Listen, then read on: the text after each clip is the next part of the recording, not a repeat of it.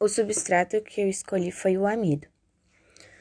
A digestão do amido começa pela boca, através da enzima amilase ou pitialina, que a saliva libera, e transforma uma parte do amido em maltose, que seria um disacarídeo com uma estrutura molecular mais simples.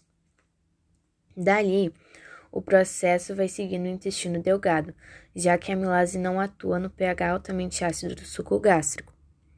Então, ainda no intestino delgado, a amilase vai terminar a transformação do amido em maltose e isomaltose, que serão hidrolisadas pelas enzimas presentes no intestino até atingirem a sua estrutura fundamental, que seria a glicose, a principal fonte de energia do ser humano, que a gente consegue adquirir através do amido e da digestão de outros carboidratos.